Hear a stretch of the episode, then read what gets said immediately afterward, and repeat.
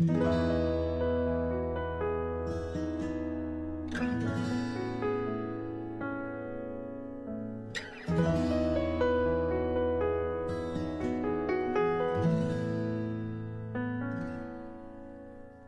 一个人走夜路回家，一个人醉倒在沙发。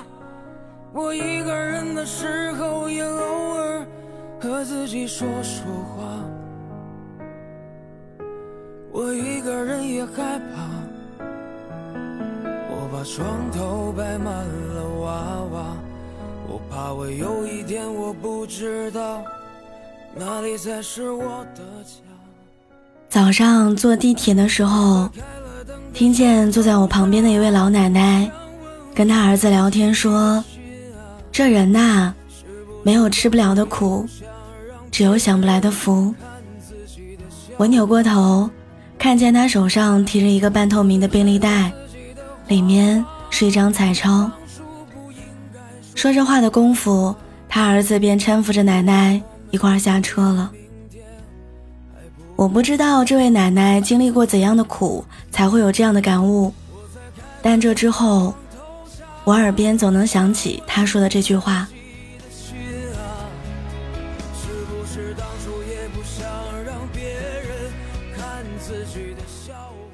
我发现我好像也是这样，日子过得紧巴的时候，再难也不觉得苦，但偏偏等熬过去了，过得舒坦一点的时候，反而会觉得特别焦虑不安。前段时间认识了五年的好友，听了父母的话回老家了，家里人帮他找了一家附近的国企上班。朝九晚五，每天下班的时候还能在回家的路上看见落日，再也不用过原来那种月月缴租、通勤两小时的苦日子了。他刚回老家那几天，我们每天都能在朋友圈里看到他发的落日照，给我们羡慕的不行。我们都以为他一定过得很不错，但没想到前两天他却发信息说。现在虽然稳定了，但我特别焦虑，甚至整宿整宿的失眠，睡不着觉。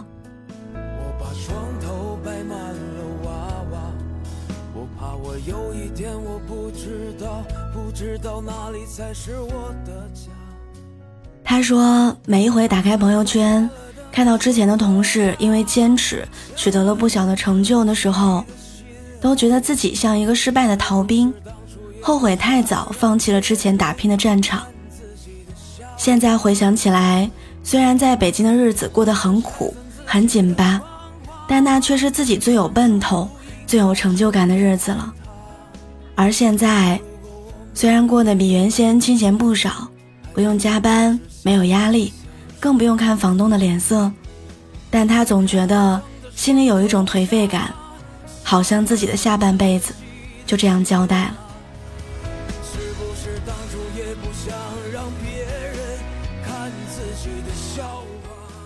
我那个时候听他那样说，还不懂为什么会有人不愿意让自己过得舒服一点儿。直到听到地铁里那位奶奶说的话，好像有些明白他了。也许，人一旦放弃了自己最想要的那个选择，不管后面的日子过得再舒服，都不会觉得幸福了吧。我一个人的时候也偶尔和自己说说话，我一个人也害怕。我把床头摆满了娃娃，我怕我有一天我不知道哪里才是我的家。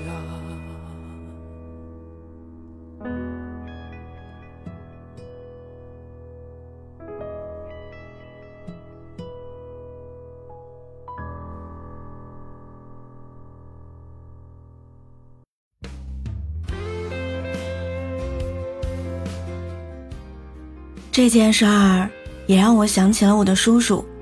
早些年，我的叔叔是一名卡车司机，这个活儿虽然很累，但在当时那个年代算是非常赚钱的工作了。后来，他凭借着自己的努力，和几个合伙人组成了一支拉货的车队，又慢慢的把车队做成了现在的公司，这样日子才算好过了一点儿。但没有想到，手头虽然宽裕了，他和婶婶的感情却越走越窄，总是三天两头就吵架，一吵架就要闹离婚。我还记得原来穷的时候，他们家就一条奶奶弹的薄被子，每到冬天，一家三口就挤在一张被子里，抱在一起取暖，那种热乎劲儿真的很幸福。而现在，婶婶变得越来越不懂得体谅，而叔叔也变得越来越不懂得珍惜。他们的日子虽然越来越宽裕。但再也找不到曾经那种有劲儿就往一块使的热乎劲儿了。有钱的生活或许是很多人的追求，但没有了感情的牵绊，再有钱的日子也和幸福无关。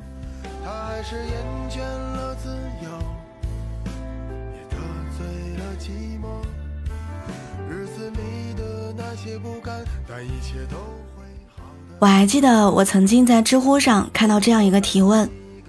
为什么生活水平越来越好，却觉得自己不如过去快乐？小时候的我们，日子确实没有现在过得舒坦。那个年代没有地铁，也不是谁家都有电视，更没有什么智能手机。但是回头想一想，只有那个年代的春节才算有年味儿，那个时候的饺子才是真的香，那个时候的新衣服才最宝贵。现在的我们。虽然生活水平变好了，遇到的机会也变多了，反而变得不再像曾经那样纯粹的相信梦想和感受幸福了。我还记得《饮食男女》中有句话让我印象很深刻：人生不像做菜，把所有的调味料准备好了再下锅。是啊，明天和意外，我们永远不知道哪一方会先来，而我们能做到的幸福。就是坚持你想要的人生，然后去珍惜现在的每一天。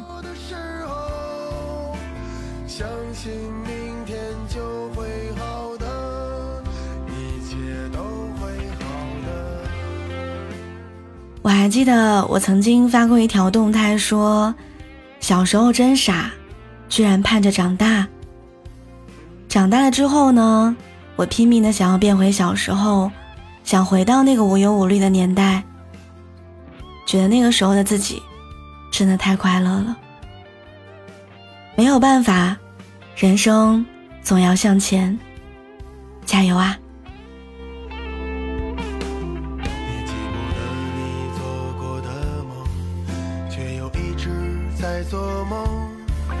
我的身边高朋满座，他们的故事里没有我。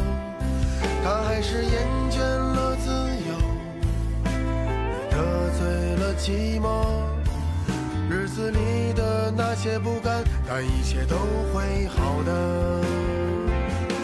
我们活在同一个世界里，仰望同一片星空。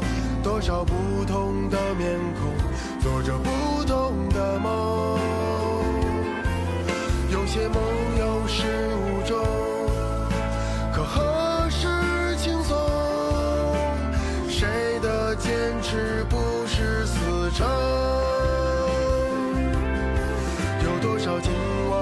拳头？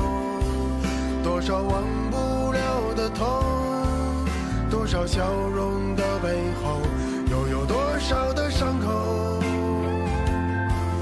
给自己一个理由，在我脆。相信明天就会好的，一切都会。